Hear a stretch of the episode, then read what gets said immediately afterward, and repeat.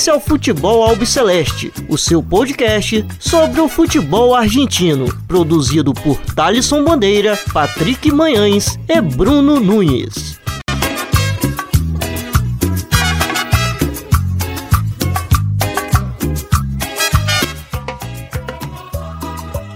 Salve, salve a todos vocês! Está começando agora mais um episódio do Futebol Albiceleste. Meu nome é Thales Bandeira, estou sempre na companhia do Bruno Nunes e do Patrick Manhãs. Chegamos aqui para essa edição é, para falar sobre esse título do Colón é, diante do Racing na final da Copa da Liga Profissional, um baile aí da equipe sabaleira, conquistando seu primeiro título na elite é, do futebol argentino. E temos também um convidado, um convidado que vai falar com a gente daqui a pouquinho, vou apresentar ele. É, mas antes disso, tudo bem, Bruno Nunes? Fala, Thalisson, fala, Patrick, fala, Ezequiel, que nosso convidado do dia. E um abraço para amigo, amigo ouvinte. E feliz de estar agora fazendo esse fechamento aí da Copa da Liga Profissional, que acabou hoje, né, em São Juan, e a gente vai dar todos os detalhes aí desse inédito título do Colón de Santa Fé. É isso mesmo, já acabou a final e a gente já está aqui é, gravando para vocês, é, para é, escutarem é, nos seus agregadores de áudio sobre essa decisão é, de sexta-feira no Bicentenário de São Juan. Patrick, tudo bem? Fala, amigos. É um grande prazer estar aqui de novo. Dessa vez, aí, como o Nunes falou, encerrando mais uma Copa Profissional. É, Colombo em cima do Racing. Temos aí um convidado para é, falar com a gente sobre essa final. Temos aí também Copa Libertadores. E vamos que vamos, vamos que vamos. É isso, e por fim, como os nossos amigos aqui adiantaram, Ezequiel, é com enorme prazer que a gente apresenta ele aqui, ele que aceitou o nosso convite de participar para falar sobre essa final é, de hoje. Ezequiel, que é o presidente da filial Racing Brasil, é, representa aí o Racing no Brasil. É, Ezequiel, muito obrigado.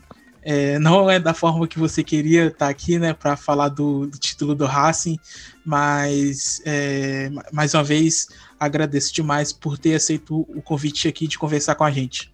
Olá, é, tudo bem? Obrigado pelo convite, né?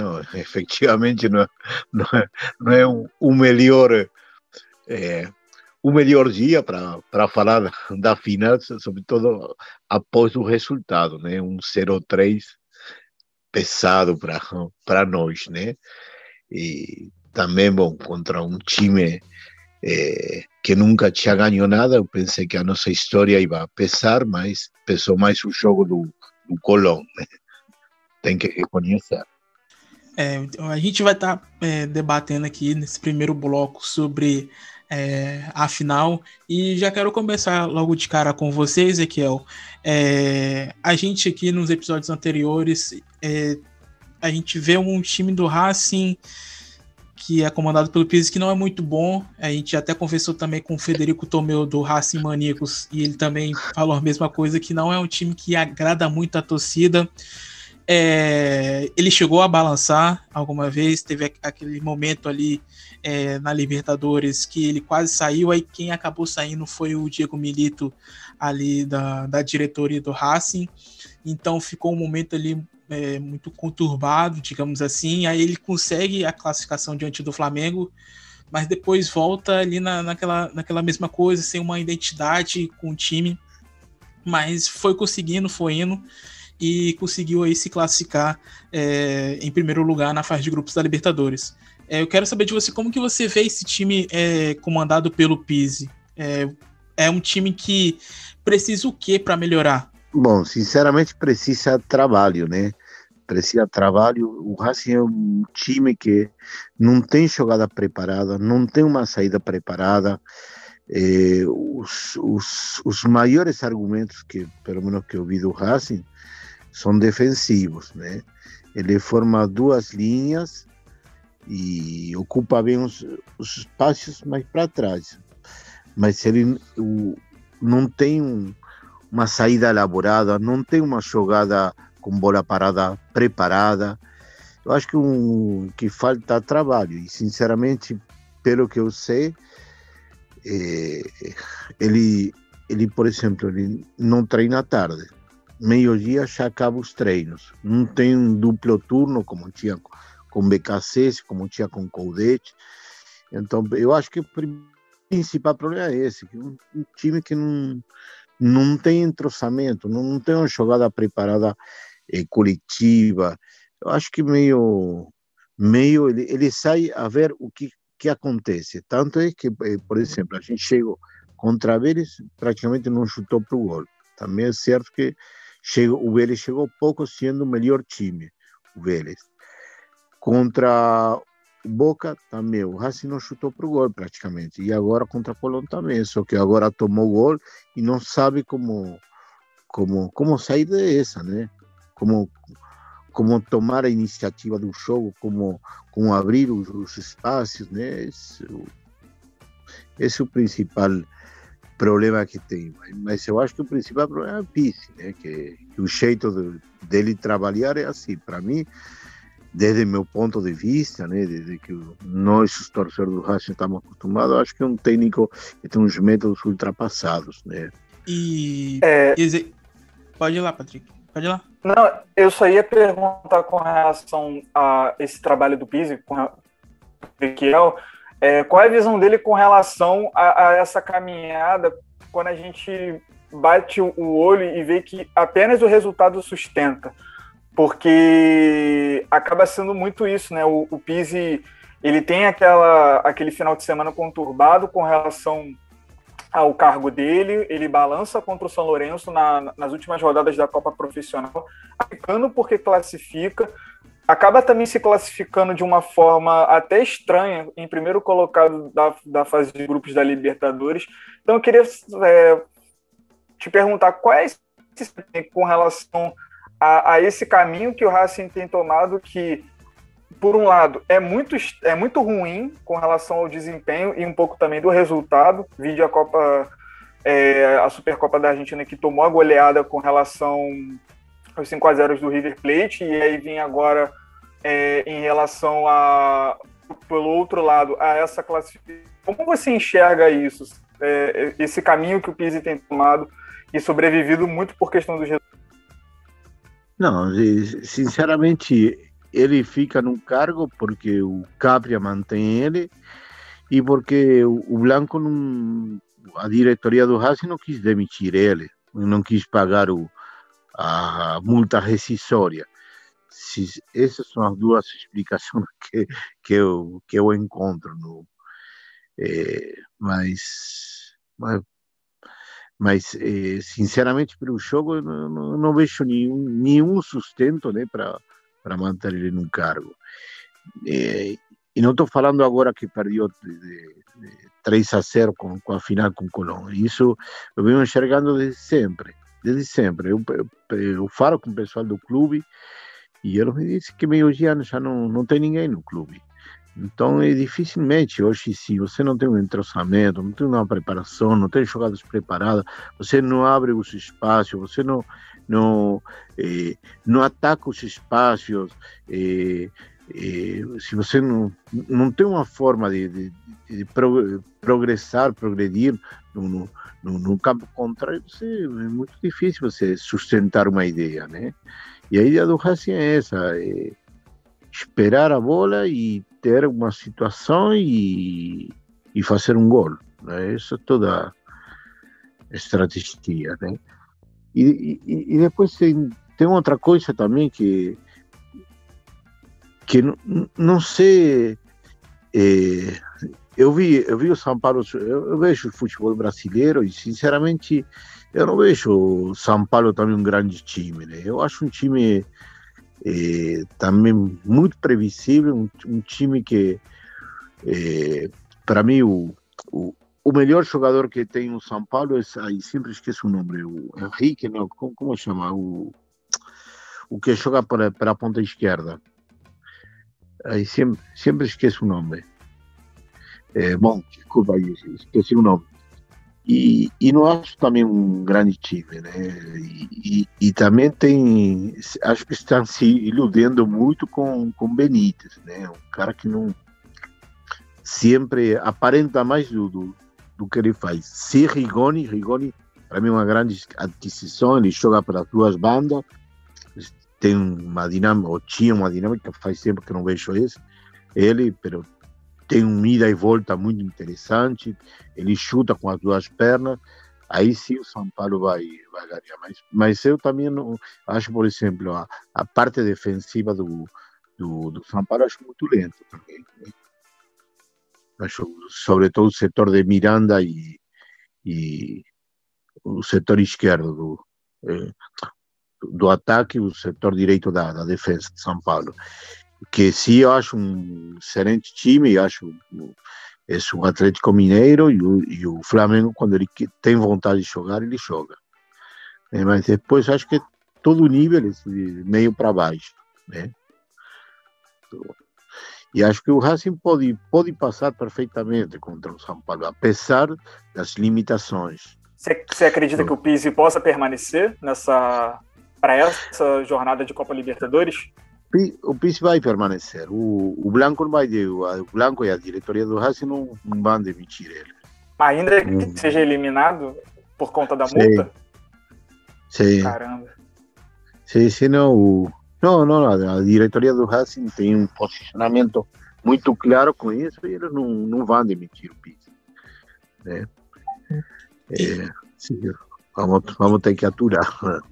E, e Ezequiel, é, falando um pouco sobre essa, esse, esse, campeonato que o Racing fez sim. até chegar à final, é, a gente viu que o Racing classificou ali é, na última rodada é, diante do São Lourenço e também com sim. muita ajuda do Tchancalay, que inclusive a gente vai falar mais para frente sobre a nossa seleção. Ele está na nossa seleção porque é, acho que acredito que você também vai concordar, mas é o principal jogador que o Racing tem é, no atual plantel e fez ali os gols importantes que garantiu a classificação do Racing para a próxima fase. E logo de cara pega o Vélez, que é, foi o melhor time e todo mundo achava que o, o, o Vélez é, do Maurício Pellegrino ia avançar de fase, mas a gente é, viu ali que o jogo não foi muito interessante e o Racing acabou levando para os pênaltis. E a mesma coisa também diante do Boca Juniors.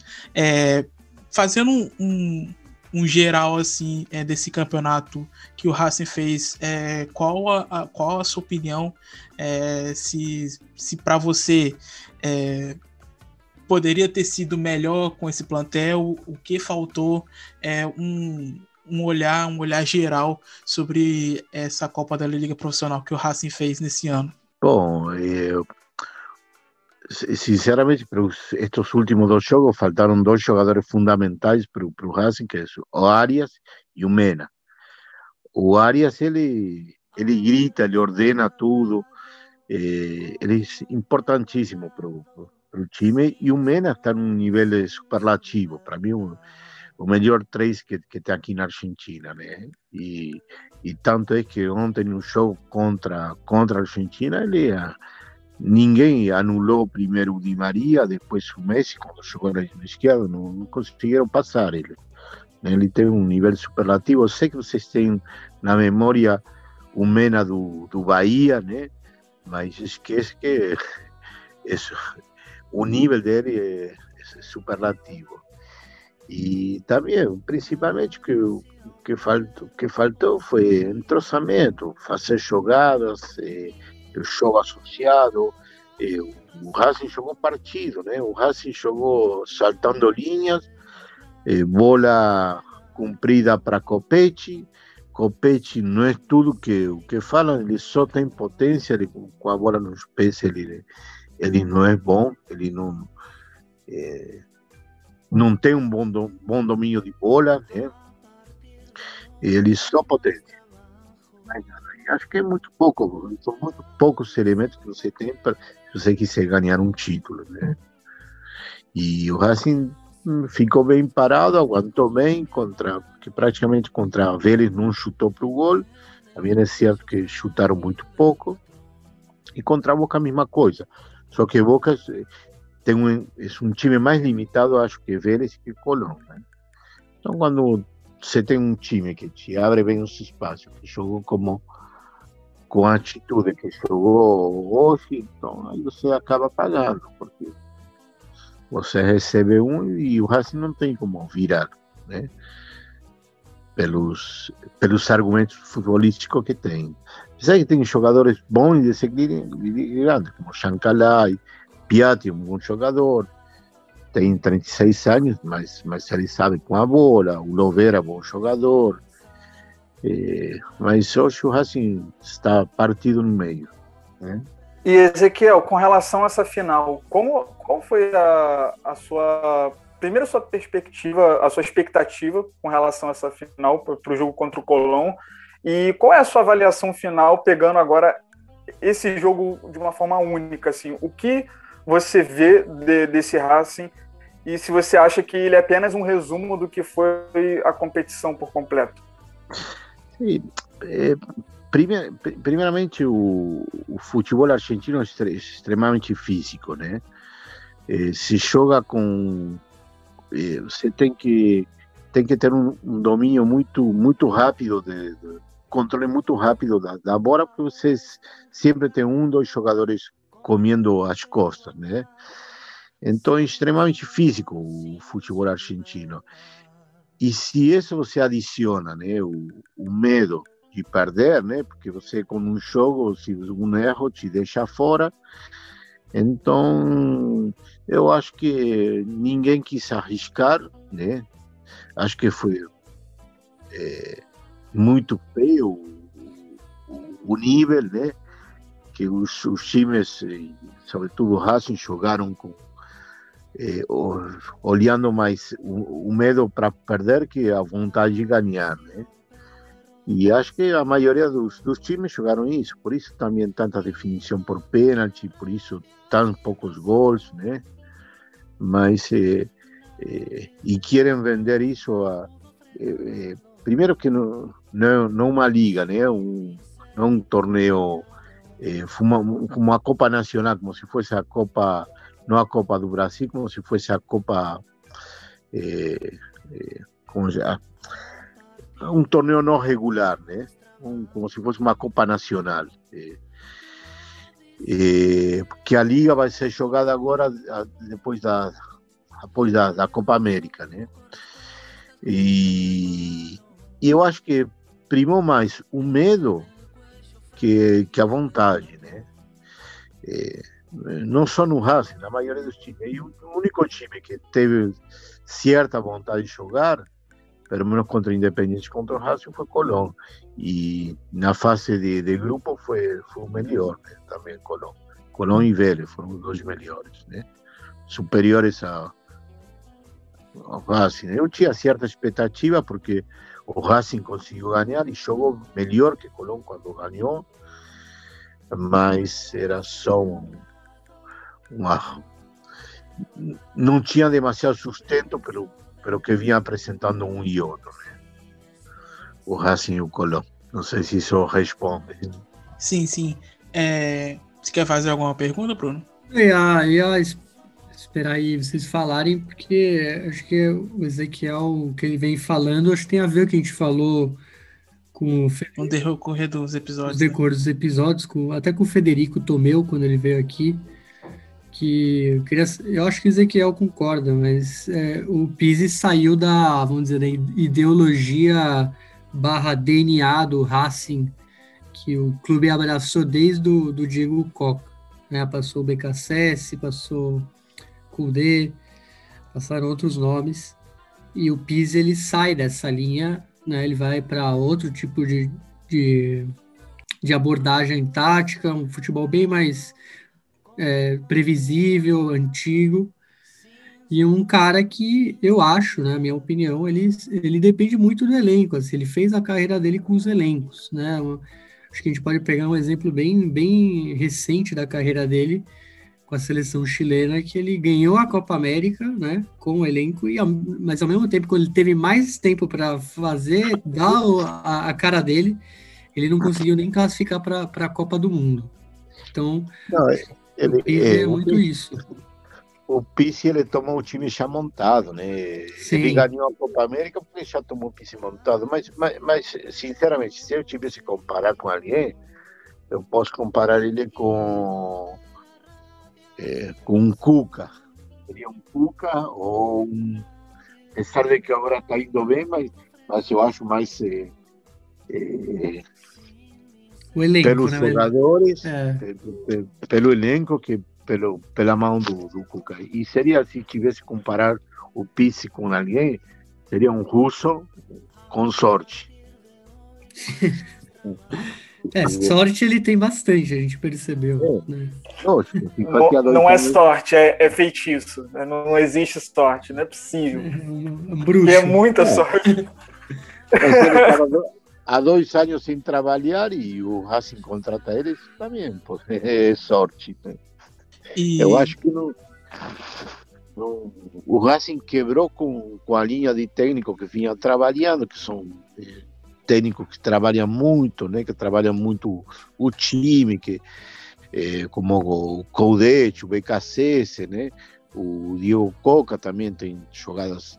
E o Pizzi não, o Pizzi acho que é um técnico que está eh, eh, já para mim, desde, meu, desde o futebol que se pratica agora, um tanto ultrapassado nas, suas, seu- seu- seus métodos de jogo, né, de treinamento.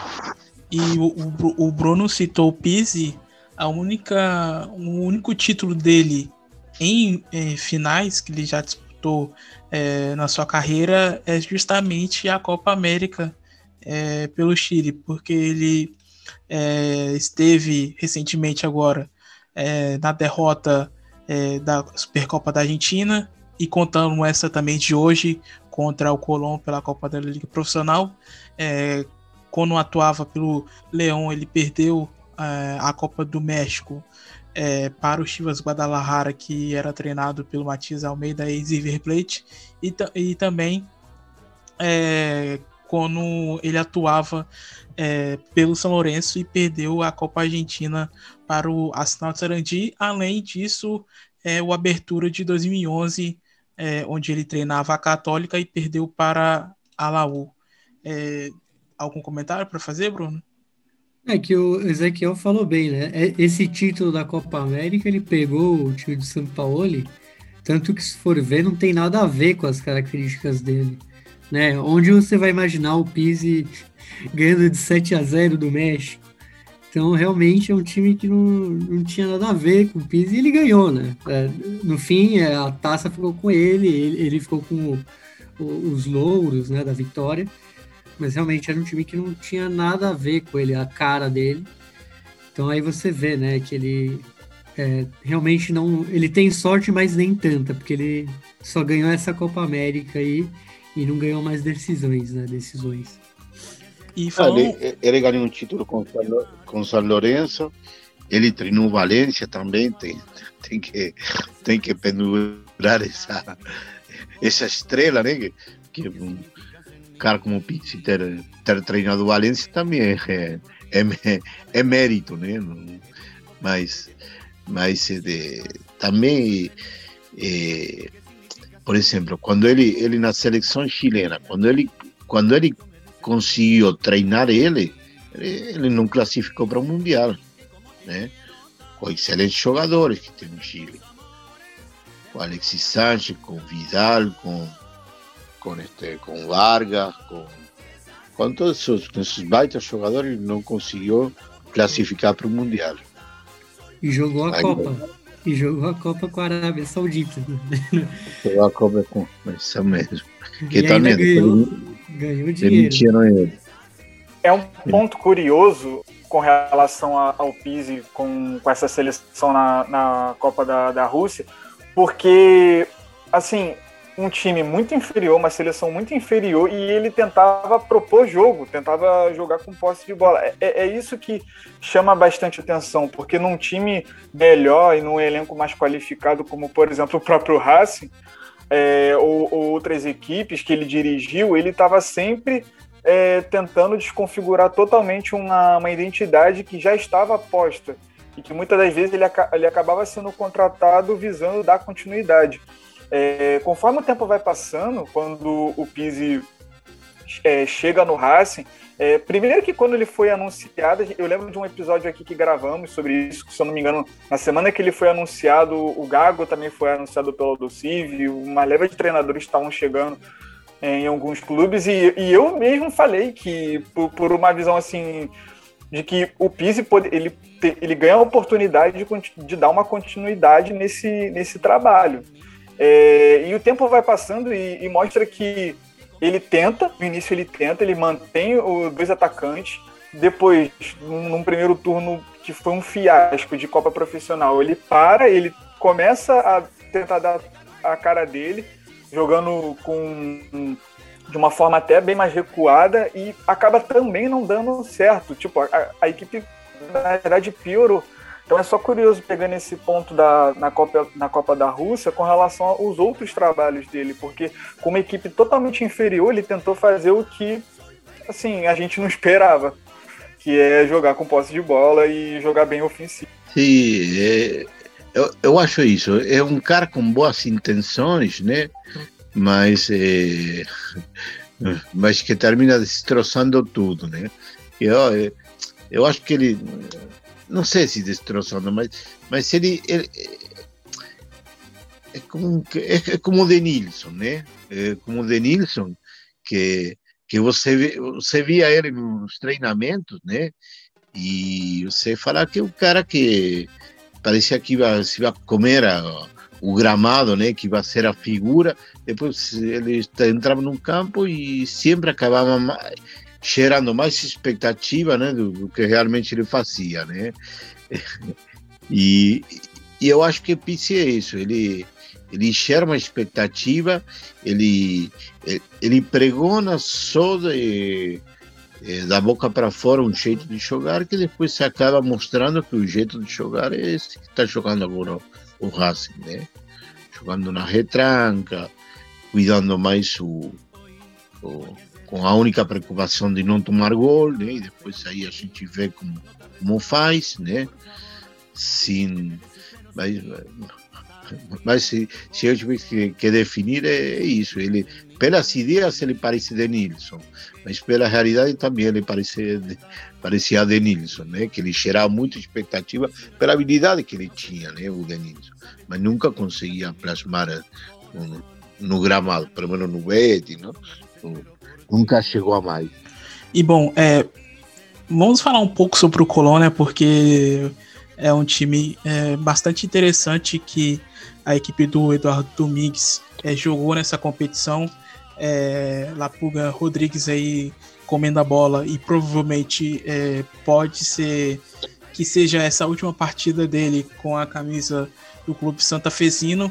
E quero escutar primeiro é, você, Bruno, e depois passar a bola para o Patrick, é, para falar desse título né, e dessa vitória também, é, que venceu pelo placar de 3 a 0.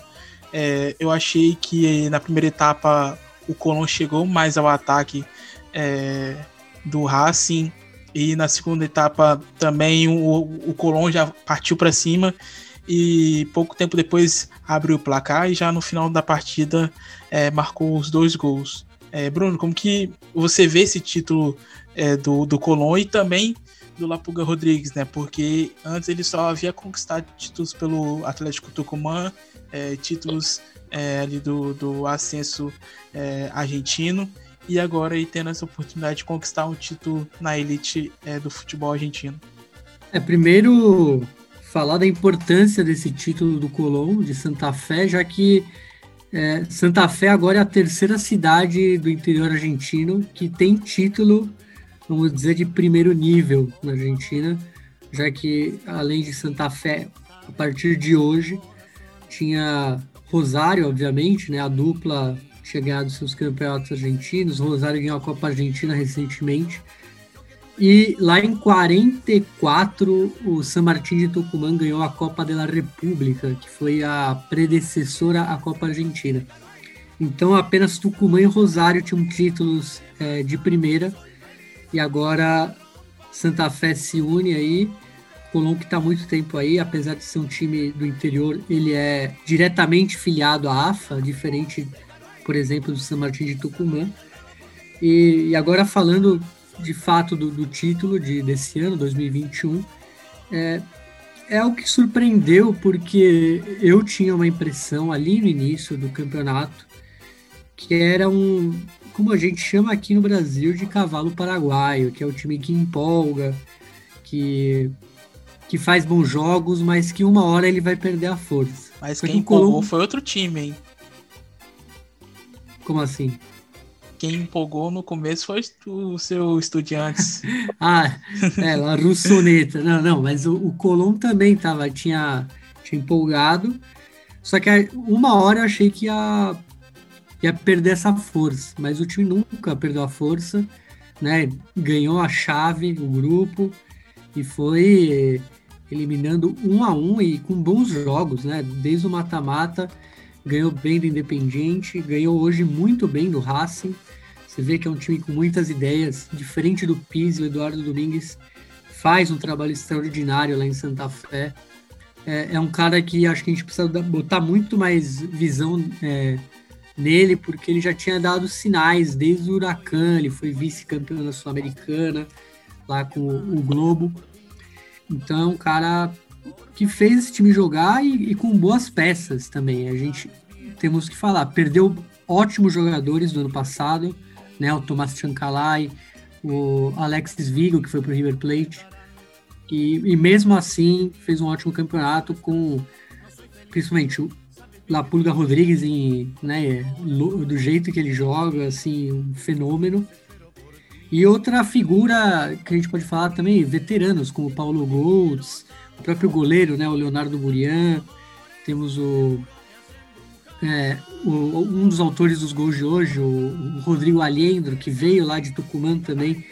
Muitos jogadores vindos do interior, né, e reforçando esse bom time do Eduardo Domingues. Então, é, é o justo campeão, é, e acredito que isso deu uma força aí para o clube, talvez numa competição maior aí, né, talvez não pese tanto mais a camisa, já que esse título, apesar de não ser o campeonato argentino, é um título muito importante, já que é o que temos, né? A Copa da Liga Profissional é o único torneio, vamos dizer, de primeira, né? Além da Copa Argentina, que aí já aglomera todas as divisões, que, que temos é, disponível aí até a chegada aí da nova temporada do, do Campeonato Argentino. E você citou o Eduardo Domingues, é, ele, ele, chegou, ele chegou à final da Sul-Americana de 2015 é, contra o Santa Fé e foi logo depois dele é, ter pendurado as chuteiras, né, Bruno? E, e todo mundo ali já teve um olhar diferente porque ele tinha acabado de se aposentar e justamente pelo Huracan e logo depois ele, ele assume o, o Globo e leva o time à final que tinha jogadores ali que tem uma identidade com o clube, como o Antiope Abla, o Pato Toranço, entre outros jogadores, né? Sim, era um time realmente com, com esses jogadores. No gol tinha o Marcos Dias, que era um jogador muito é, identificado com, a, com os quemeiros. E, e tanto que perdeu essa Copa aí para o Santa Fé nos pênaltis. Né? Não foi. Foram jogos bem difíceis, né? Então. É, eu acho que Eduardo Domingues pode estar em. De repente chame a atenção de outro clube, ou, ou o Colom talvez buscando fazer um projeto, manter ele por mais tempo. Porque é bom a gente falar, o Colom está com um projeto interessante de, de, de, de décadas, não, mas de, de anos, já que é, não tem nem dois anos, né? A Sul-Americana 2019 foi o finalista, né? O finalista contra o Independente Del Valle, com um time é, até acho que com mais nome, né? Tinha, já tinha o, o Lapulga, mas também tinha o Chancalá e, e outros. Então é um time que, que tem um projeto sério vindo aí da, da, da própria direção. Né? Não, é um, é, não é um sucesso por acaso, não é um. É, não é aquelas coisas da vida, assim, ah, foi campeão na sorte tal. É um time que trabalha para isso, manteve suas, alguns jogadores, tem o Eduardo Domingues, então realmente é, a gente é bom levar o Colombo de Santa Fé a sério nas próximas temporadas aí, que se eles já fizeram isso agora, eles podem fazer de novo. sem dúvida nenhuma. Pode, pode ir, Patrick, se quiser fazer os seus comentários aí sobre o Colón, fique à vontade. Não, eu só queria é, complementar a fala do Bruno, que falou muito bem sobre a, a importância desse título do Colón e o trabalho do Eduardo Domingues, mas também é, é frisar que é, nós, de maneira geral, assim, todos nós, a gente tem o costume de avaliar trabalhos e competições, é, trabalhos é, quando os treinadores eles são campeões. A gente valoriza muito mais os técnicos quando eles são campeões. E acho que ainda que o Colón não ganhasse do Racing, fosse vice colocado ou se perdesse até na semifinal, o que for, eu acho que o trabalho do Eduardo Domingos ele já estava é, provado, porque você ter na, na primeira fase 13 partidas entre 26 equipes, juntando dois grupos de 13, de 13 times, você ser o segundo melhor que, que, que pontuou, é, perdendo apenas para o Vélez, que o Vélez, se eu não me engano, já tinha somado 30 pontos, é, 31 pontos. Uh, é, é, uma coisa excepcional e da forma como tem executado o, o, o, o seu trabalho. É, muita gente também falava que, ah, mas esse trabalho do Eduardo Domingues é de um colão com a do Rodrigues. E muito pelo contrário, quem via, quem via as partidas era um colão com o Pulga Rodrigues como principal personagem dessa equipe, mas também de um grande coletivo, de uma grande equipe que conseguia é, ganhar jogos através de um, de um jogo bem estruturado, planejado e bem executado. Se a gente pegar partidas é, que, o, que o Colón enfrentou de, maiores, de maior expressão, com um adversário com maior qualidade, tudo bem. É claro que se fechou, é claro que jogou é, pelo contra-ataque, mas foi um time muito mais organizado. É, por exemplo, se pegarmos aquele jogo do, do contra o River Plate no Monumental de Nunes, em que, primeiro, o Colón, naquele contexto, naquele período ali, era um Colón com o Pulga Rodrigues fora por questão de Covid, e é um Colón que jogou assim com maestria e que venceu muito bem aquela partida. Então, se a gente pegar também o trabalho do Domingues para pontuar não só a questão do, do, dos pontos corridos, a gente também tem que valorizar ele nos jogos grandes, principalmente também no, no, nos mata-matas. E também dizer que, apesar do Vélez ter conseguido, na classificação geral, a maior pontuação da primeira fase, não foi uma equipe tão consistente e com uma regularidade maior do que o Colón.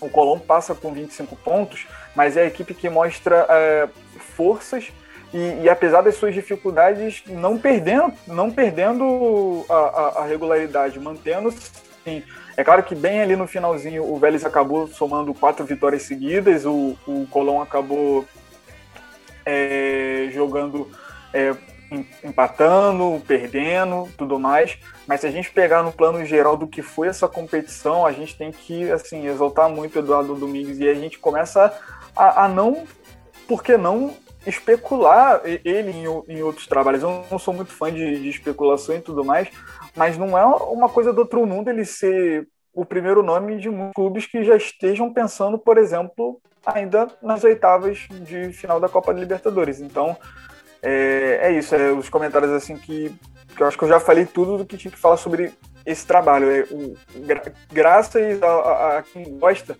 do, do, de um bom futebol, pôde ver que foi um trabalho coroado com um título, que muitas das vezes não é, infelizmente, mas que bom que nesse caso foi exceção. E Ezequiel, é, o Lapulga está com um contrato encerrando no, no, final do mês. Gostaria de ter no Racing? Olha, sinceramente a gente tem o Civitanite, né? Eu acho que eu gostaria dele pelo carisma que ele tem, né? Mas, mas eu acho que não seria uma solução para o Racing. Também tem, tem, tem duas coisas que eu, que eu gostaria de remarcar, né? Primeiro que o, o Colón chegou, chegou bastante desfalcado, né? Não tem um Delgado que ele estava jogando muito bem e o Farias, né? E também faltou o Paulo Góes. Né?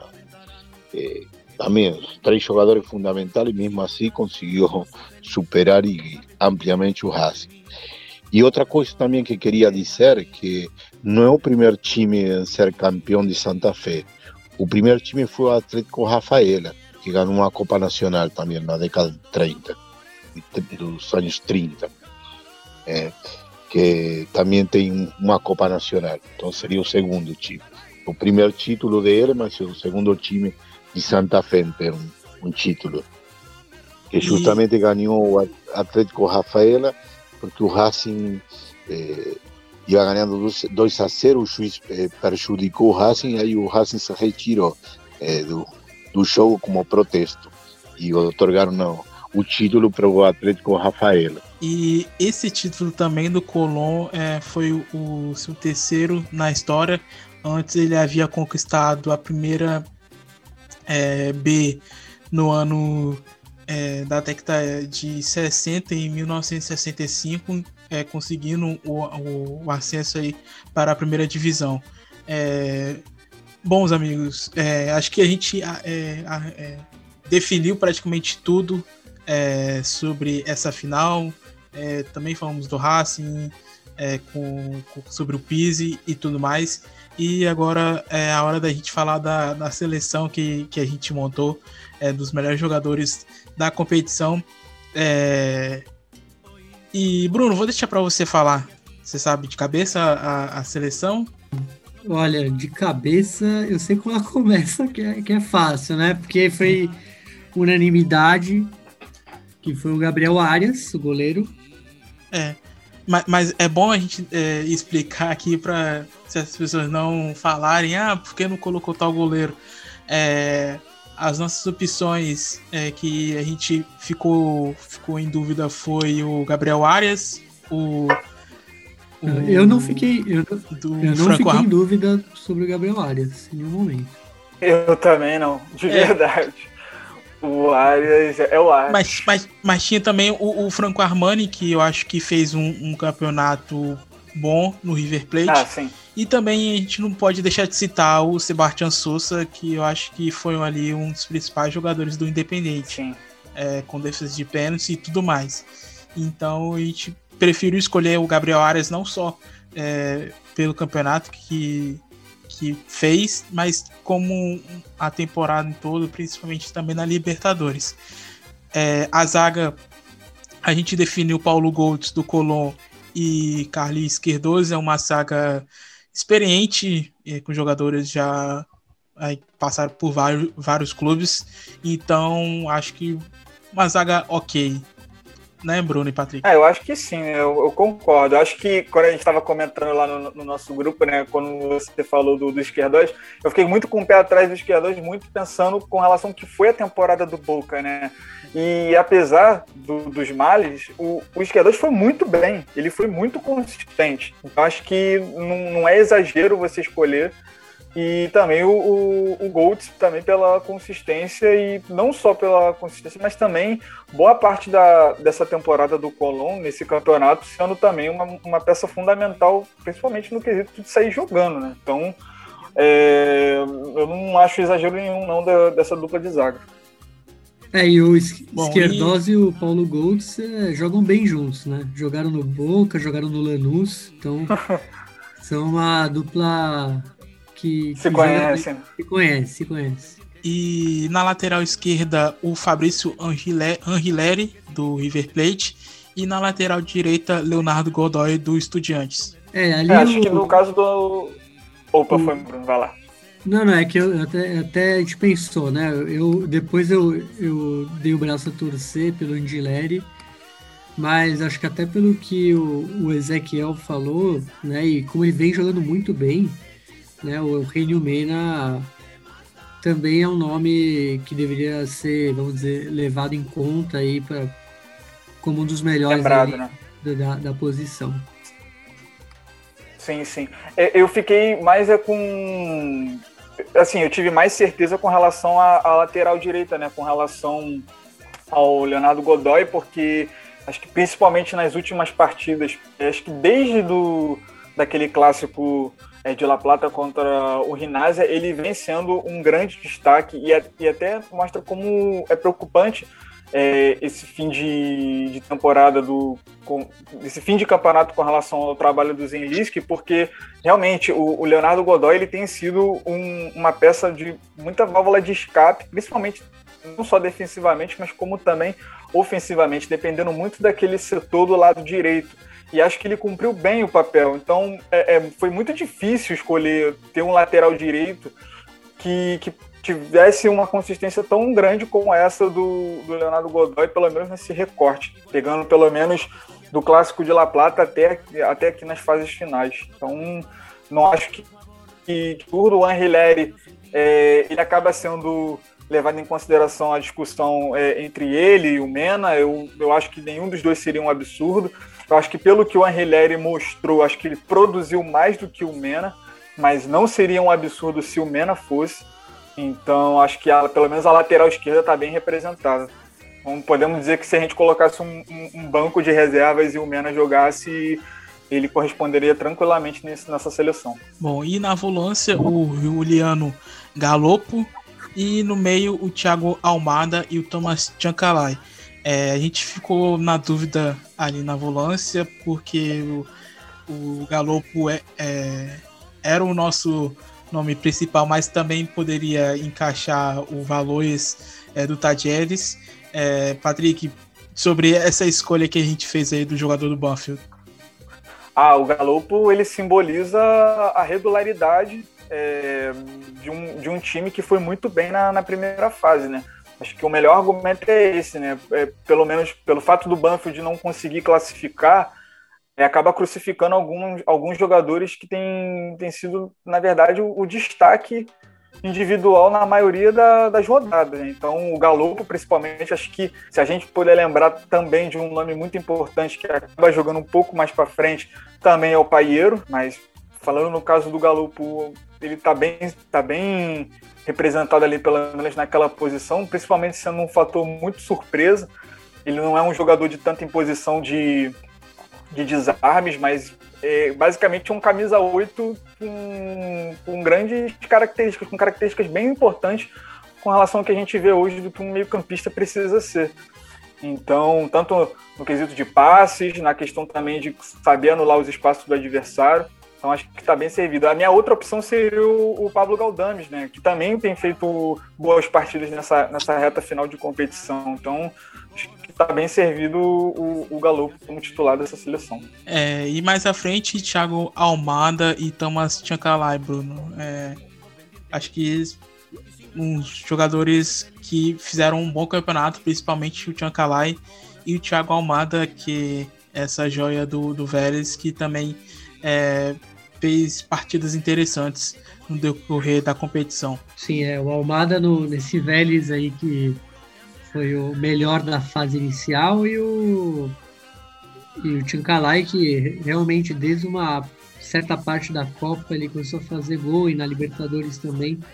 Então é realmente um, um nome muito bom aí que dessa seleção é, é o Tomás Tincalai. E mais à frente é, no ataque Puga Rodrigues, Rafa Santos Borré e Julian Álvares, Rafa Santos Borré e Julian Álvares do River Plate aí mais à frente. Patrick e Bruno aí, e Bruno sobre esse ataque. Acho que o Puga Rodrigues, ele mais do que simboliza o, o, o nosso craque, né? Sem querer dar o spoiler, mas ele acaba sendo o símbolo desse acho que dessa seleção, principalmente pela do esquema tático que a gente colocou no desenho, vamos poder dizer assim, um, um 4-1-3-2, o, o, o Pulga ali como um enganche, um camisa 10 com muita liberdade, principalmente flutuando e condicionando muito os pontas e os dois atacantes. Então acho que acho que não teve um outro jogador que poderia competir com ele ali, pelo menos naquele setor. Acho que a gente poderia citar o Thiago Almada, mas a gente deu uma moral ao Pulga para também colocar o Thiago Almada na, na ponta. E com relação ao ataque, acho que o, Rafa Borré ele simboliza mais a questão de gols, aquele centroavante de gols, e o Julian Álvares muito pela produtividade de uma forma geral. Acho que pouquíssimos atacantes produziram mais do que ele, ou o mesmo número que ele, uh, porque ele é um jogador muito completo, é muito jovem, pelo menos. Ele, ele é um segundo atacante que, hora ele está jogando pela ponta, hora ele volta como meia. Em algumas partidas do River do Gadiardo, ele chegou a ser também um meio-campista é, às vezes um falso meio-campista, podemos dizer assim, porque no desenho ele era sim um atacante de ofício. E acho que ele complementa bem o que foi esse ataque. Então, acho que, pelo menos no meu ver, acho que não tem absurdos nessa seleção. Ah, o, realmente o, o Pulga, ele é, vamos dizer, unanimidade, talvez, até pelo carisma, pelo, pelo que ele fez no, campeonato. É, foi artilheiro do Colón. Talvez é, não, não tivesse chegado tão longe de ser uma figura como ele.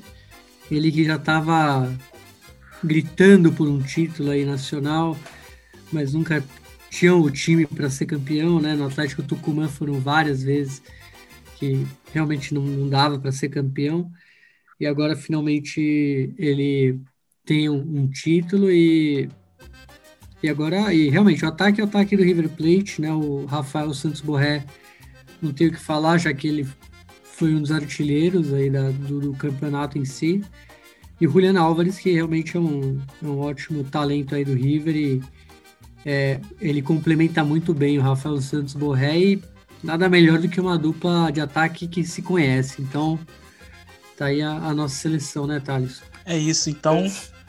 Só fazendo um adendo aqui, é, rapidinho, Thaleson, é, antes, antes da gente gravar, você chegou a postar nas nossas redes sociais a, a seleção, né? E um, um ouvinte, ele falou bem, né, de que o Valores poderia estar, tá, e, e, é verdade, gente, só para deixar aqui bem claro, o Valores foi muito bem pensado, muito com carinho, mas acho que com relação a, aos critérios assim que a gente colocou, acho que o Thiago Amado e o Tchancalay acho que estão bem servidos nessa seleção. Bom, então só repassando aqui a nossa seleção, no gol Gabriel Arias é, do Racing, a zaga Paulo Golds e Carlos Esquerdos, é, as laterais Angileri e Leonardo Godoy, a volância Juliano Galopo, é, mais à frente Thiago Almada e Tomás Chacalay, e no ataque Pulga Rodrigues, Rafa Santos Borré e Julian Alves. É, o nosso treinador, a gente escolheu Eduardo Domingues pelo ótimo trabalho que fez à frente é, do Colón, campeão da Copa da Liga Profissional. É, o melhor jogador, é, é, acho que tá, tá mais do que claro, foi Puga Rodrigues. E a revelação da competição foi Alan Velasco do Independente. Bruno e, e Patrick, é, sobre os melhores, tudo ok? Acho que sim, Thaleson. Acho que no caso do, do, dos melhores do, dos confrontos, e, não, dos melhores da individualmente, acho que sim, muito pelo o caso do, do Eduardo Domingues, mesmo sendo campeão ou não, independente se fosse campeão ou não, acho que seria merecido. Pulga Rodrigues mais pelo conta do não só pelo personagem que ele é, mas também pelo que ele produziu e também pelo encanto. E o Velasco também sendo muito importante, né, principalmente nessa fase final do Independiente. Então, acho que não é nenhum absurdo nenhuma das três. E Ezequiel, é, você acha que algum jogador do Racing, além do Arias e do Thomas Chancalay, poderia estar na, na, nossa seleção que a gente fez? Sim, eu, eu acho que o Sigali, Sigali, tirando o erro no, no primeiro gol do, do Colón, teve também uma, uma fase excelente. Saindo jogando, Nery Domingues também. Acho que qualquer dos dois poderiam estar. E bom, também o Mena. Né? O Mena fez, para mim, o jogador mais regular. E, e para mim tem, tem um jogador que de, de Colón que vocês não, não nombraram, mas para mim tem um nível excelente, que é o Lertra, o 5. Que tem um. Ah, a final dele foi muito boa.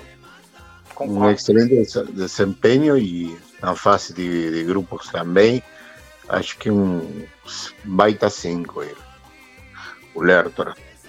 E Ezequiel, é, agora já mudando de assunto, falando um pouco sobre a filial do Racing, é, conta pra gente como é a filial, como que começou isso tudo, é, você é argentino, é, como veio para o Brasil e, e, criou a filial aqui, no, aqui do Racing, conta pra gente é, melhor e para os nossos ouvintes, é, como é tudo isso começou é melhor sair dessa final, é melhor sair mudar de, de tema para mim, né?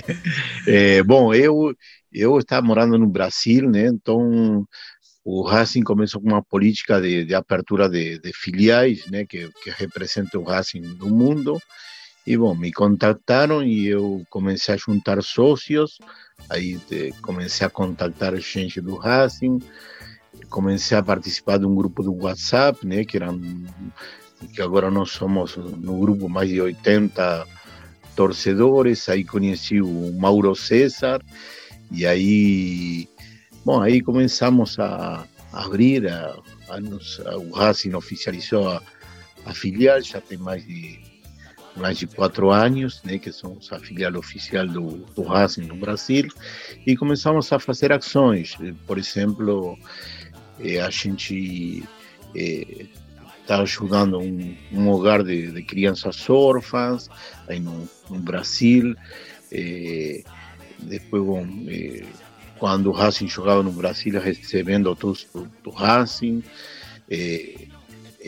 inclusive, eu bom, é, quando não tinha venda de entradas, a gente compra, eu comprava os ingressos na Argentina, né? E depois distribuía lá, no Brasil, fazendo o suporte logístico e eh, divulgando a, a, marca a marca Racing lá no Brasil, né? Que a gente tem muitos, pero muitos torcedores, não? entre os brasileiros, né? Porque nós temos uma uma marca registrada que é a paixão, né? Que acho que e, e bom, eu, uma vez me convidou aí fui levar um presente para o Mauro aí na, quando ele trabalhava na ESPN, fiz é, uma dedicatória pedi para o Diego Milito, Milito uma dedicatória para Mauro, levei a, a, camisa, né? E bom, aí é, começou uma, uma, uma relação de amizade com com o Mauro, bom, e aí ele ajuda também. Depois a gente, eu comprava camisetas aqui na Argentina, levava para uma. Eh, que agora, bom, por, por, conta da pandemia parou um pouco, né? Eu, eu, eu deixei de ir por conta da pandemia e também porque eu não, não gosto do presidente que vocês têm. Então aí parei de ir para o Brasil, né? por esses dois motivos. Mas eu comprava camisetas, levava, né? Deixava aí na, uma loja, não sei se posso dizer o nome, é, que é a loja. Pode ficar à vontade, pode ficar à vontade. É a Trox Futebol Clube, né? Aí na, aí na perto, aí na, na Augusta. Então levava as camisetas para que os torcedores, para quem quiser comprar uma camiseta, tenha, porque esse é um grande problema que que tem, tanto aqui, por exemplo, se alguém quiser comprar, eu quero comprar uma camiseta do Grêmio, ou uma camiseta um Brasil não tem aqui na Argentina. E acho um absurdo isso, né? Por, por que, que no Brasil se tem facilidade para comprar uma camiseta do, do Chelsea e não de um time aqui sul-americano, né? Então isso acho, acho um absurdo, por isso comprava e levava para que quem quiser comprar tenha lá no, no Brasil, né? Bom, Ezequiel, é, eu queria saber sobre a questão de logística é, em relação à Laguardia Imperial, que é a Barra Brava do Racing. É, quando tem partidas do Racing aqui no Brasil, é, se você é, tem contato com alguém é, da Barra e que faz toda a logística deles para poder entrar com material nos estádios, questão de instrumento, de material, é, se você tem aí algum contato é, com a questão da, da, da polícia, é, na verdade, liberar né, é, os instrumentos e tudo mais, se você é, vê a questão também de ingresso, como que é essa questão, já que você é o presidente da filial Racing Brasil? Primeiramente, a gente monta toda a logística num departamento torcedor que tem é, no Racing. Né? Eu, sinceramente, contato com, com a torcida organizada eu não, não tenho. Né? Mas, mas, por exemplo, um, teve um show aí contra o Corinthians, na, na eh, que a primeira coisa que a polícia barrou foi as, as bandeiras, né? Eh, que não podia ter nada identificado com torcida organizada, que isso a gente não sabia, né? Só disseram das dimensões. Então, para nós, os, os, torcedores aqui na Argentina, eh, a polícia querer tirar a, a, bandeira é como se quisesse tirar a nossa pele, né? A nossa pele. Então foi difícil, eu tive que falar com, com, com, com o chefe do, do operativo para assegurar as bandeiras e que depois sejam eh, devolvidas e, e, tive que interceder né, com, com para que não tivesse nenhum problema, que eu falasse, bom, você dá a palavra de, de tirar as bandeiras, você tem que dar a palavra quando acaba o jogo devolver, né?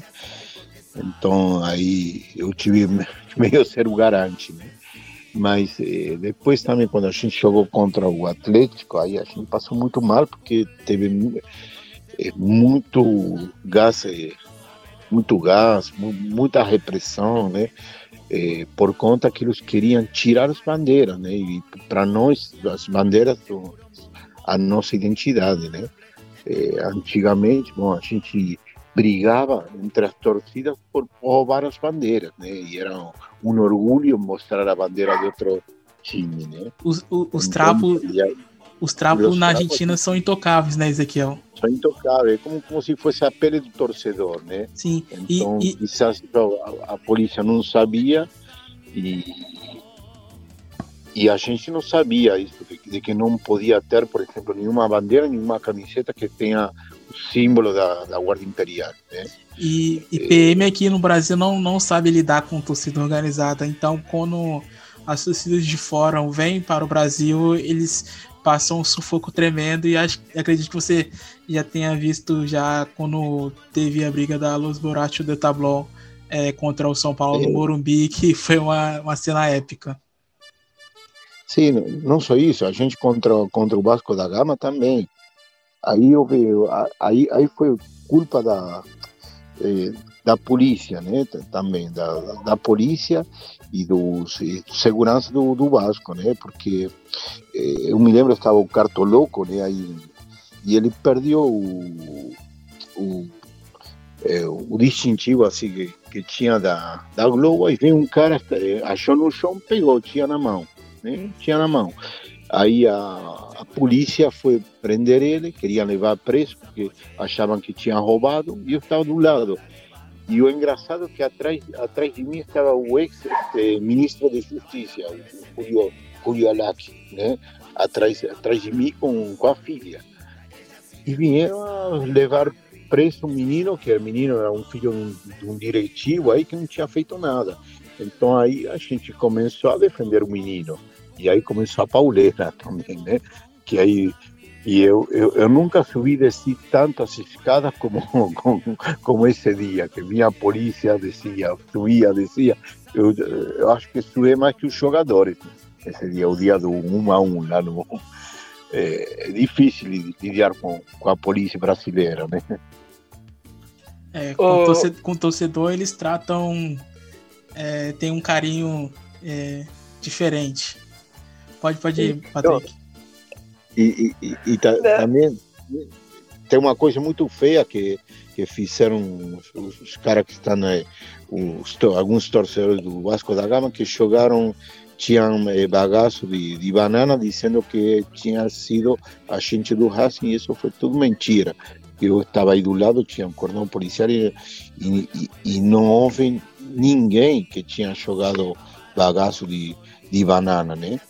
É, aí os caras levaram, mostraram como se a gente tinha agitando, né? Também isso, isso acho uma baita sacanagem. É eu conto isso e aí ainda me dá raiva, né? Porque a torcida do Racing é muito respeitosa, né? Lógico, sempre tem ignorante, é, mas, mas são um ou dois. Não, não, é, não me consta que na, na torcida do Racing tenha feito isso, né? Quem, quem, foi, quem faz isso é barrado do clube no Racing. É, Ezequiel, você chegou a falar no, no bastidor com a gente uma, uma coisa bem bacana com relação ao projeto social da filial. Você pode falar aqui agora com a, com a gente sobre?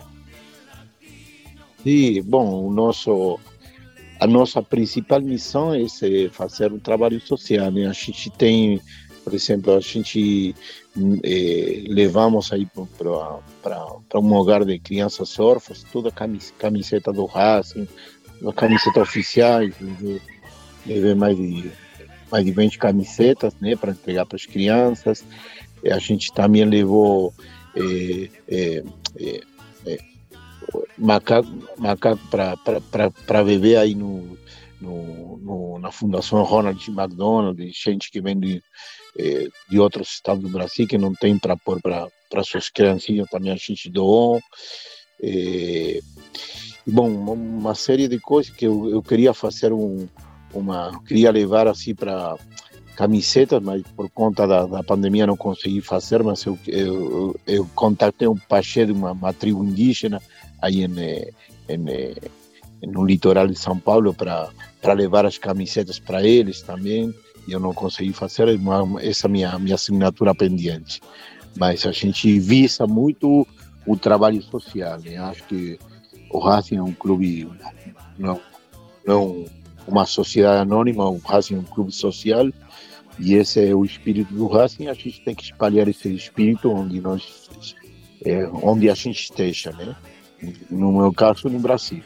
E aproveitando, quando você, que, quando você quiser voltar, não sei se você vai querer esperar certa pessoa sair de um, de um, de um posto que está muito acima da gente, que você, você não gosta muito. Quando você quiser retornar, quando ele sair, aproveita e pode mandar uma, uma camisa para a gente sortear aqui para os nossos ouvintes, que a gente já está aceitando. Não, isso, isso eu tinha prometido, isso, isso vou fazer, vou, vou levar uma. Agora, eh, eu acho que vou ter que ir em, eh, eu vou ter que ir em setembro, né?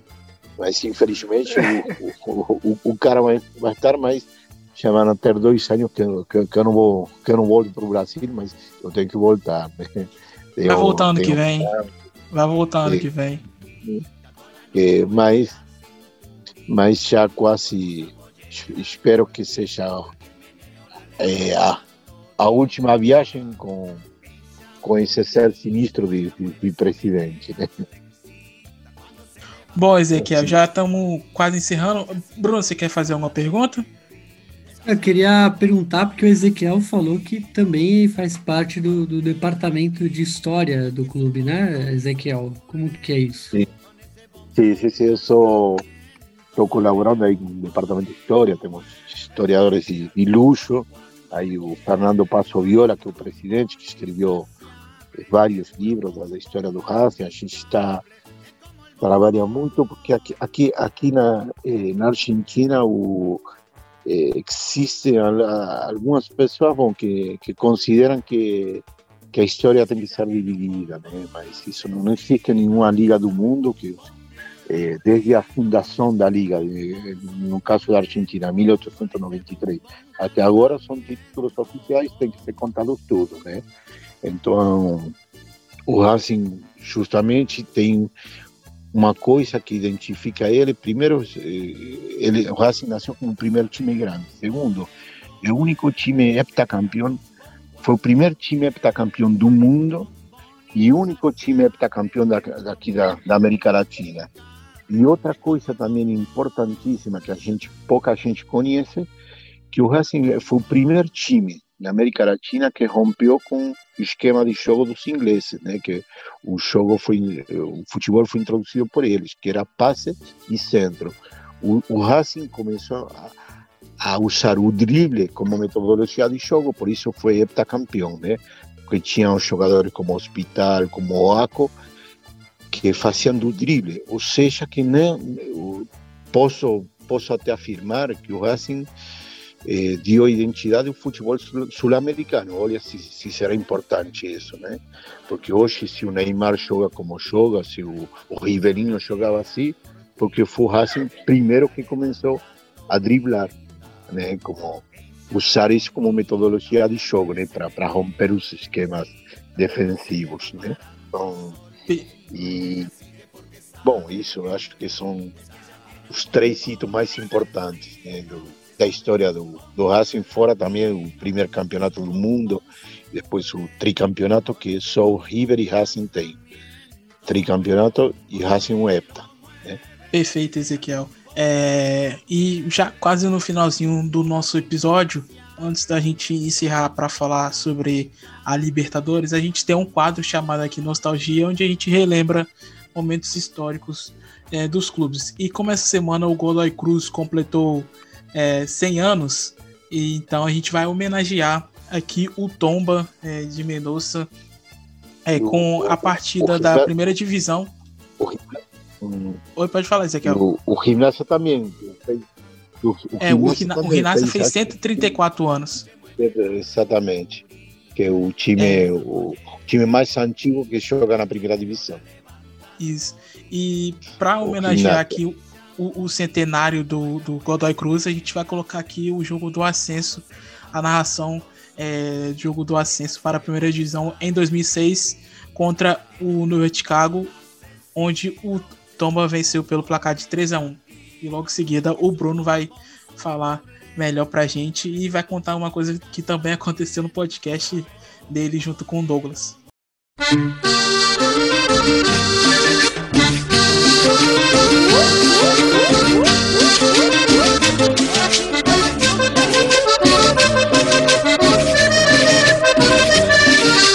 Me parece, va.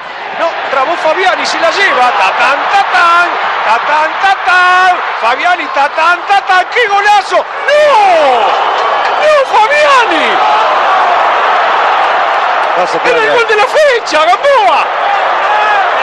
No se puede creer.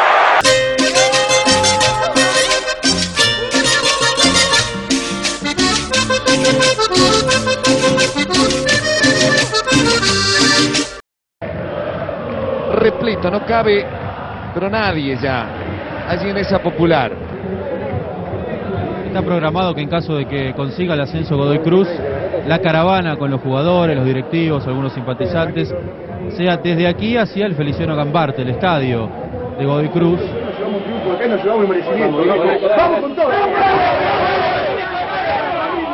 Señoras y señores, aparece Chicago en el Malvinas argentino, con toda la esperanza intacta, con toda la ilusión de volver a estar en primera división. Hambre de gloria, viejo, dale, eh. Señoras y señores, se presenta Godoy Cruz y los papelitos, los papelitos cierran la noche negra de Mendoza, se mezclan con los colores rojos y verdes de las bengalas arriba, ya viviendo lo que es una gran fiesta. Se mueve el Malvinas Argentinas, claro que sí, con miles y miles de gargantas que gritan. Los hinchas de Chicago, con las luces, con los colores propios, con el rojo y el verde, con toda, pero con toda la alegría de vivir esta fiesta del fútbol, con el respeto de un técnico que mantuvo la palabra, de decir aquí me quedo, cuando vinieron a tentarlo de varios equipos de primera división.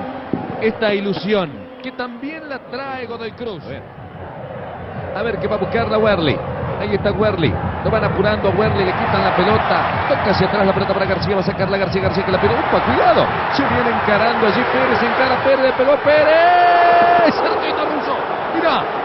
Pero qué cerquita pasó del palo izquierdo. Donde se contracturó y obviamente desde aquel entonces juega con diferencia física. Ataca Villar, Villar que la mete rápido para Enzo Pérez, Enzo Pérez pisa el área, viene el centro de Enzo Pérez, gol de Jiménez, gol de... ¡Ah! ¡Vega!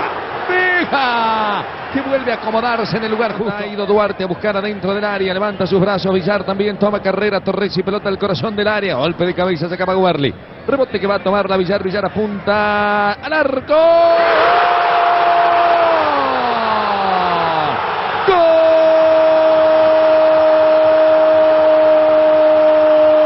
¡Gol de Godoy Cruz! 14 minutos y medio, Villar la puso en el rincón, en la tronerita, bien abajo, difícil, difícil para el arquero. Gana Godoy Cruz, Godoy Cruz 1, Chicago 0. Higuaín, Higuaín.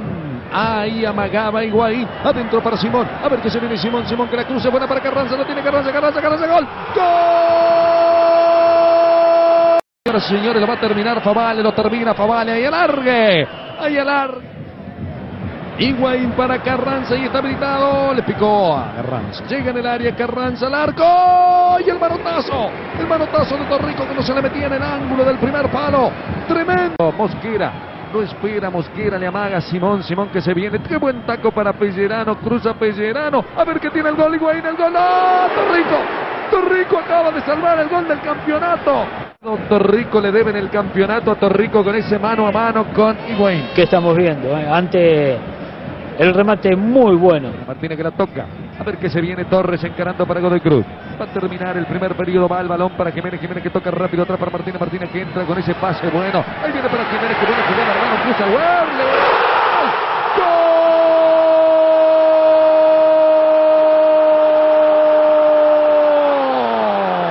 De Godoy Cruz Jiménez a los 14 minutos medio del primer periodo de largue cuando no llegaba Warley. Está ganando Godoy Cruz 2 a 1. Gana Godoy Cruz 2 a 1 y vuelve a llevar a Mendoza a lo alto del fútbol argentino. Vuelve a poner a Mendoza en la elite del fútbol nacional. Jiménez, el tanque, el goleador que vuelve a aparecer. Hace poco más de un minuto tuvo una chance. Pelota de García a buscarlo allí en Werley como un delantero. Uy, que falló. Le queda Carranza. Tapó el arquero. Tapó el arquero y otro mano a mano. Se lo pierde Chicago. En esta vez fue Carranza. No lo puede creer la gente de Chicago. La pelota viene 11 minutos y medio. La Vega, ¿dónde está jugando? El jugador de campo. Ha dejado el arco Vega. Viene la pelota contra el área y lo Vega a buscar. Sí, la peinaban allí. No podían mano. Va al rechazo y le queda Poi, le queda Poi, le queda Poi. Mano de Poi. Mano de Poi. No la vio. No la vio. Mano de Poi. Poi que encara, Poi que encara, Poi que toca para Jiménez, se viene el gol de Jiménez, se viene el gol de Jiménez, ¡Gol!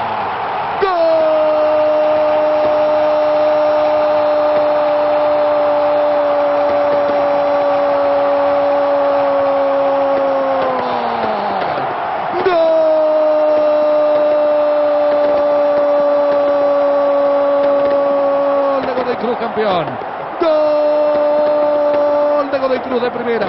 A los 13 minutos, a los 13 minutos el tanque Jiménez, el tanque Jiménez define la situación y dice, Mendoza va a jugar en... Mirá la policía como le tira agua a la popular para que no se metan. Ahí está el final. Señoras y señores, final, dice Favale, Godoy Cruz es de primera. É, bom, 100 anos do, do Godoy Cruz e é engraçado porque o Thaleson falou que aconteceu uma coisa. A gente fez um especial para os 100 anos do, do Godoy Cruz no, no podcast que eu tenho com Douglas, né? O Toma Lavoz da Melami. Né, vou aproveitar e fazer o merchan. Sigam ali no Twitter e no Instagram, arroba Damelavoz, D-A-M-E-L-A-V-O-S. E a gente fez uma homenagem do, pro Godoy Cruz, é, o título do interior é, de 94, do torneio do interior, a terceira divisão à época dos times é, interioranos. E, e, o clube, o próprio Godoy Cruz, é, divulgou o episódio, então a gente não acreditou, né? O próprio clube divulgou, então a gente ficou bem feliz aí. Então, felizes 100 anos aí pro, pro Tomba, que e, e, que precisa de sorte agora, né? Porque tá, tá complicado lá o, o promédio. Então tem que ter juízo agora. Bom, então isso. E já no finalzinho, passa aqui rapidamente sobre a Libertadores. É, o Defensa e Urtícia vai enfrentar o Flamengo, o Vélez Sácio vai enfrentar o Barcelona de Guayaquil, o Boca Juniors vai enfrentar o Atlético Mineiro e o River Plate é, vai enfrentar o Argentino Júnior e o São Paulo aí vai encarar o Racing, mais um duelo que, que se repete. É, sobre esse confronto aí do Racing diante do São Paulo, o Ezequiel, é, mais uma partida entre as duas equipes. É, o que, que você espera é, para as oitavas de final é, contra a equipe do Hernan Crespo? Bom, eu acho que vai ser o, o, o Pizzi vai sair esperar, né? É, eu acho mais que a primeira partida lá no Morumbi. Eu acho que o Racing vai jogar na retranca, né? Esperando contra-golpear e aguantando o jogo, né? Aí chamou, e a gente vai recuperar o Arias e o, e o Mena, né? E, bom, acho que não, eu não espero muito, sinceramente, mas, mas eh, se o Racing não tomar gol, acho que, que pode se dar bem, né? Pode se dar bem. E, e eu, sinceramente, não sei, posso estar errado, mas, mas eu não vejo um grande entrosamento. Eu vi o jogo agora que perdeu com 3 a 2 contra o 9 de julho, né? O 9 de julho ou 4 de julho? 4 de julho. É, que, 4 de julho que tomou 3 gols de bola parada, né? Que, bola parada. Para um time, para um time que tem aspiração, acho que que tem que melhorar muito, né? Que tomar três gols hoje em dia de bola parada, acho que é muito, né? Muito tendo a saga que que tem o São Paulo, né? Tendo Miranda, um cara experiente, tem, não? Acho meio meio meio, meio insólito, né? Mas acho que é, se, se, se tivesse que pôr em porcentagem, assim, eu acho que é bastante, bastante é, equilibrado, né? Esse confronto. Eu não vejo por aí um pouquinho mais de, de potencial para São Paulo, né? Mas, mas bastante equilibrado. 55 a 45, né? Enquanto as possibilidades. As possibilidades do Racing, as possibilidades do Racing centram-se na fase defensiva, não tomar gol aí em São Paulo. E Bruno e Patrick, sobre as demais partidas, é, o que, que vocês esperam rapidinho? É, passando bem rápido aqui, acho que de todos esses confrontos, e acho que todos os confrontos são interessantes, acho que os que mais chamam atenção é inevitavelmente o Defensa e Justiça e o Flamengo. Acho que muito também pelo mais um confronto entre o BKSS e o, e o Rogério Ceni, BKSS que eliminou com o Racing o Flamengo no, no ano passado, na Libertadores do ano passado. É, acaba sendo também um jogo muito interessante, Boca Juniors e Atlético Mineiro, muito porque o Atlético Mineiro acaba é, tendo a melhor campanha de toda a Libertadores dessa fase de grupos e acaba pegando o Boca, que para muitos acaba sendo um prejuízo. E eu acabo não vendo tanto dessa forma assim, mas a gente tem que esperar o que vai acontecer. É, minutos aí, minutos não, é durante esse dia aí que a gente está gravando, ainda teve a notícia do Boca em que o Tevez é, acaba se despedindo. A gente pode falar isso numa outra hora, num outro episódio, mas vale levar em consideração. E o outro jogo também que chama atenção é o River Plate e o Argentino Júnior, né? Porque o River Plate ele acaba classificando é, quase que dado como morto, dependendo apenas da, de uma incompetência dos colombianos para eliminar, não eliminaram, e aí o River Plate acaba pegando praticamente o, o, o, primeiro colocado dessa primeira fase, que acho que é até o mais fraco, mas que fez uma, uma primeira fase muito interessante, que é o Argentino Júnior do, do Gabriel Milito. Então acho que todos esses confrontos a gente tem que parar para ver, não tem favorito. É, e acho que pelo fato de ser mata-mata acaba ficando ainda mais interessante. Então vamos ficar sempre de olho nessas partidas aí. Olha, eu prefiro não, não, não falar muito por causa dessa pausa que a gente vai ter. Eu acredito que nada do que eu falar vai, vai ser correto, porque muitos times Tem vão mudar.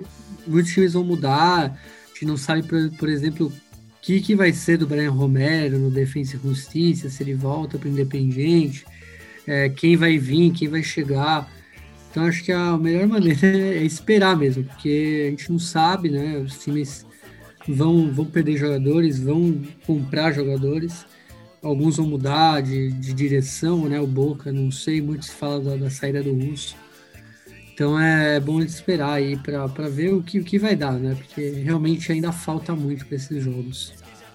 E na Sul-Americana, Esporte Cristal e Astronauta Sarandi, Deportivo Tátira e Rosário Central e Santos Independente. Bom, é, chegamos aqui a mais é, uma edição do Futebol Obsolete. Quero agradecer demais, de verdade mesmo, ao Ezequiel por ter vindo aqui é, conversado com a gente para falar sobre a derrota é, do Racing é, e o Colón campeão é, para falar também sobre a filial que ele é presidente aqui no Brasil, a filial Racing Brasil. Quem quiser acompanhar lá também nas redes sociais, é, no Twitter, deixo aqui o Ezequiel para falar melhor. Mas Ezequiel, muito obrigado por ter aceito o nosso convite e por ter ficado aqui até o final conosco conversando sobre essa decisão de hoje. Obrigado a vocês pelo, pelo convite. É, eu me senti muito, muito a gosto né, com, com vocês, agradeço. E, bom, o, o Twitter da filial é arroba Racing do Brasil. É, e... Para que a gente segue. E bom, temos um WhatsApp que se vocês querem eu posso adicionar em um WhatsApp que a gente intercambia material e tudo, tudo isso, né? Pode ficar à vontade também se quiser. Esse, é, esse, é, é, meu telefone é esse, esse, a gente se me escreve aí pelo, pelo Twitter, aí, aí eu passo aí eu passo o telefone, tá? Porque Beleza. É, Se quiser passar o seu Twitter também para o pessoal é, ficar é, acompanhar também. Ezequiel Gelber. Perfeito. hum, Perfeito. Esse, assim, Gelber, G-E-L-B-E-R. Perfeito. E Ezequiel, é, se algum torcedor do Racing aqui no Brasil quiser é, se filiar É, como, que, como que é essa questão? Entre em contato? Como que é? Conta pra gente. Sim, me, me manda uma, uma, mensagem pelo, pelo privado aí, pelo Twitter, aí, aí adiciono na hora, ou, muitas vezes me, me para comprar alguma coisa na academia, eu compro, levo, compro e mando, né, também. Isso na, loja do, do Racing também faço isso. Eu, quando viajo, levo e aí entrego também. Eu faço tudo, ou se quiserem, quem for brasileiro, quiser vir conhecer o estádio também, muitas vezes acompanho ele no estádio, levo ele no, na sede do clube, né? É, ou quando tenham público, se quiserem ver um jogo, está todo mundo convidado. Quem quiser vir, o ingresso pela minha conta, né? Então, é, é como o Racing para mim é como se fosse um filho. Então, tenho orgulho e eu quero mostrar para todos. Ezequiel, muito obrigado de verdade mais uma vez por ter colado aqui, conversado com a gente. Muito legal mesmo é o papo que a gente teve aqui com você. É, não foi da maneira que você esperava, né? Com, com o título do Racing, é, mas é, em nome aqui do Futebol Celeste, agradeço você pela presença e espero que você possa voltar aqui mais vezes, não só para falar de raça, mas também de outros assuntos envolvendo o futebol argentino e as portas estão sempre abertas para você. Quando vocês quiserem, para mim é um prazer, tá? Prazer. Valeu. Abraço. Muito, é, Bruno e Patrick, obrigado, Ezequiel. É, Bruno e Patrick, é, obrigado pelo presente sempre. É, finalizado aqui mais uma edição e, e finalizar também a Copa da Liga Profissional que a gente é, acompanhou de perto aí. Agora tem, um, tem uma pausa, né? Mas tem, logo de cara tem. Vamos saber ou não se vai rolar a Copa América. É, deixo aqui para vocês fazerem é, os seus comentários finais é, de mais uma edição do Futebol Celeste. É, obrigado, Thalisson, pela oportunidade mais uma vez. Um abraço aí para você, para o Patrick, para Ezequiel, para o amigo ouvinte, para amigo ouvinte. É, foi muito bom, mais um, mais um campeonato aí. Agora tem essa pausa aí. Tem eliminatórias, né? Tá rolando aí. E, e a Copa América, mesmo se rolar, eu não.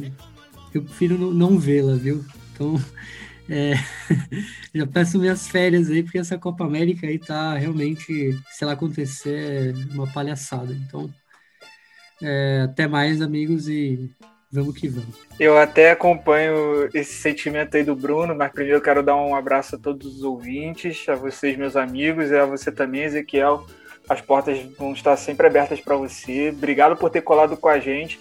E eu falo, acompanho com o Thaleson nessa questão de que não foi da forma como você queria. Imagino que tenha que ser muito difícil depois de perder um, um título da forma ainda como perdeu e ainda trocar essa ideia com a gente. Então, por isso eu te, te agradeço muito. Muito obrigado também por ter falado mais sobre a filial. É, é um projeto muito bacana e que você possa estar aí colando com a gente de novo. Então é isso, cara. Um forte abraço e obrigado a todo mundo que acompanhou até aqui. Valeu, galera. Um forte abraço. E sobre a Copa América, meu único comentário é que eu também acompanho esse sentimento do Bruno aí. Olha, não sei bem o que vai rolar, não, mas vamos acompanhar. Eu tô mais vidrado no que tá acontecendo com a seleção brasileira do que a Copa América em si. Então, vamos ver, vamos ver. Valeu, galera. Forte abraço.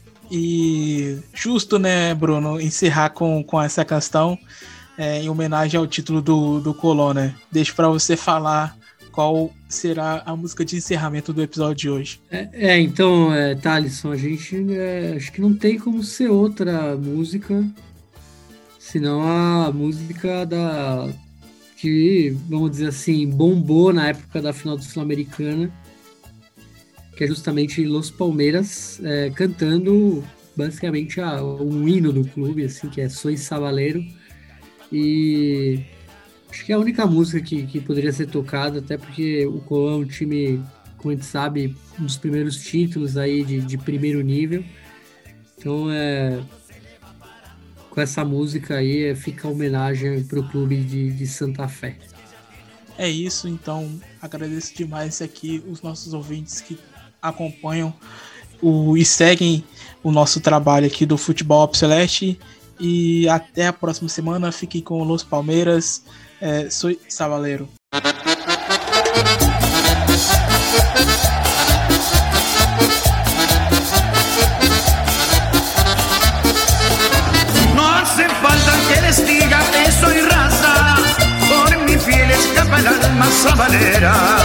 Sangre, luto y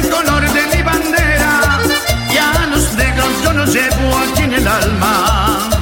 Es el negro sentimiento que se lleva de verdad y que late al compás del corazón.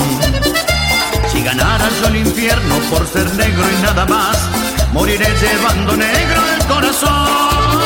Sabale, sabale, la culpa es de este pueblo sabalero, sabale, sabale, que todo el mundo grite, dale negro, aea, yo soy sabalero,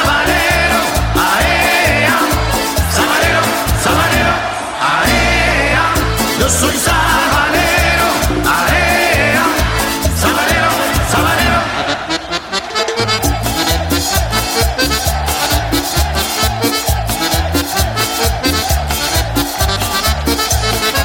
He nacido en las orillas rojinegras, yo me entiendo con la gente sabalera. Soy amigo del ciruja y del maestro, con el tordo y con el punga yo me encuentro. En mi casa se codean la pobreza y el señor, con el cura, el judío y el pastor. Aunque me ganara el cielo por cambiarme de color, moriré llevando negro el corazón. Zabalé, zabalé, la culpa es de este pueblo sabalero, zabalé, zabalé, que todo el mundo grite, dale negro, aea, yo soy.